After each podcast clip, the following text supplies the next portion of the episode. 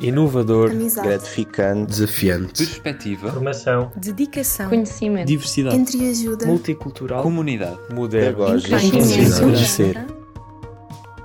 Isto é. Estamos de volta para mais um episódio do podcast. Eu sou a Sofia e estou aqui com a Sara. E hoje temos para te apresentar o Isto é Engenharia Geológica e de Minas. Para começar, a Sara vai falar um pouco sobre o que se estuda neste curso.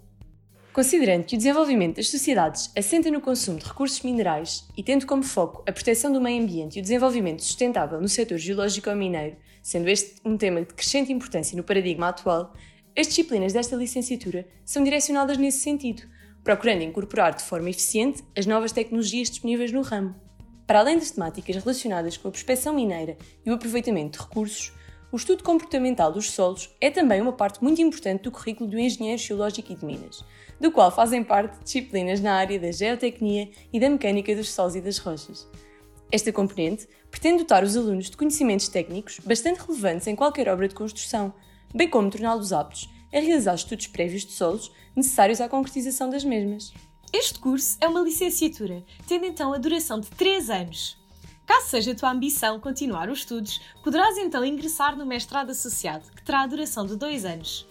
Ao longo destes, a especialização neste mestrado é feita através da escolha de unidades curriculares, ou seja, disciplinas, e não de perfis ou ramos, como poderás ter ouvido noutros episódios sobre outros cursos. Isto permite aos alunos construírem um perfil versátil à sua medida e adaptado aos interesses de cada um.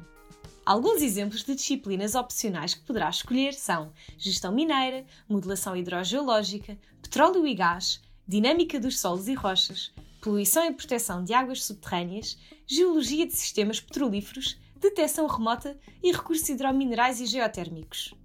Agora que já sabes o que poderás estudar ao longo do curso, é importante também descobrires o que poderás fazer depois de te formares. As saídas profissionais para este curso são muito diversificadas, estando os formados habilitados para desenvolver atividades em áreas multidisciplinares, tais como a prospecção geológica, geoquímica e geofísica de recursos minerais, a exploração e tratamento de recursos minerais metálicos, não metálicos e energéticos, como as minas, as pedreiras, o petróleo ou o gás, a avaliação, exploração e gestão de recursos hídricos subterrâneos, a avaliação de impactos ambientais e recuperação das minas e pedreiras, incluindo a elaboração do projeto geotécnico, na perspectiva do desenvolvimento sustentável das regiões, o apoio geológico à atividade de ordenamento do território, a concepção e dimensionamento de projetos de engenharia que envolvam o solo e o subsolo, o suporte à concepção, projeto e execução de grandes obras de engenharia, como túneis, aeroportos, estradas, pontes, grandes edifícios, entre outros, o apoio a trabalhos de conservação e restauro do património cultural construído em pedra.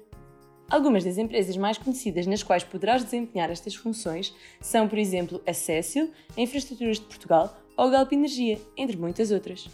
Apesar de tudo o que já falámos ser importante, também a vivência ao longo do curso é.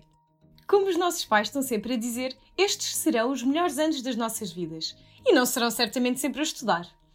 Ao longo do teu percurso académico, traz a oportunidade de participar em inúmeras atividades e projetos para que possas crescer não só como profissional, através do desenvolvimento das hard skills, como pessoal, através das soft skills.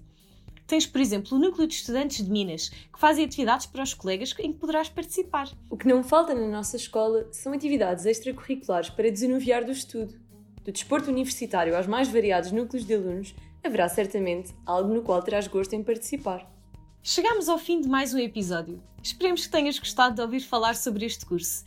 E se quiseres falar connosco, poderás fazê-lo através das nossas redes sociais ou e-mail para napa.tecnico.ulisboa.pt Ou então, marca uma conversa connosco no âmbito do Isto é Conversa. Podes encontrar todas as informações no nosso site nap.tecnico.ulisboa.pt Entretanto, estamos a chegar ao fim deste podcast. Falta apenas um curso. Consegues adivinhar qual é? Encontramos-nos no próximo episódio do Isto É.